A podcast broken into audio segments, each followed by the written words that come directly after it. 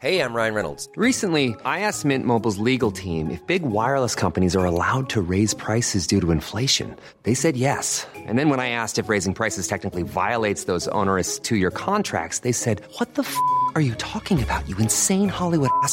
F- So to recap, we're cutting the price of Mint Unlimited from $30 a month to just $15 a month. Give it a try at mintmobile.com slash switch. $45 upfront for three months plus taxes and fees. Promo rate for new customers for limited time. Unlimited more than 40 gigabytes per month. Slows. Full terms at mintmobile.com. Heraldo Podcast, un lugar para tus oídos.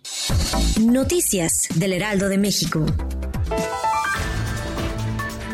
La adicción al videojuego Fortnite es real. Un niño español fue internado en el Hospital General Universitario de Castelón durante dos meses después de que mostrara un trastorno de comportamiento que lo llevó a aislarse de su familia y amigos.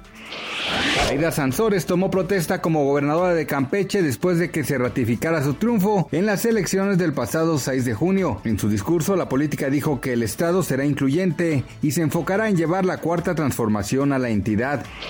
El gobernador Alejandro Murat Hinojosa encabezó la ceremonia en la que se otorgó la libertad a 156 personas indígenas y de escasos recursos que fueron privadas de su libertad de forma irregular.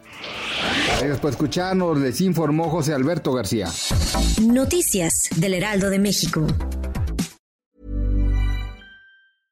Imagine the softest sheets you've ever felt. Now imagine them getting even softer over time. That's what you'll feel with Boll and Branch's organic cotton sheets. In a recent customer survey, 96% replied that Boll and Branch sheets get softer with every wash. Start getting your best night's sleep in these sheets that get softer and softer for years to come. Try their sheets with a 30-night guarantee. Plus, get 15% off your first order at bollandbranch.com. Code BUTTERY. Exclusions apply. See site for details.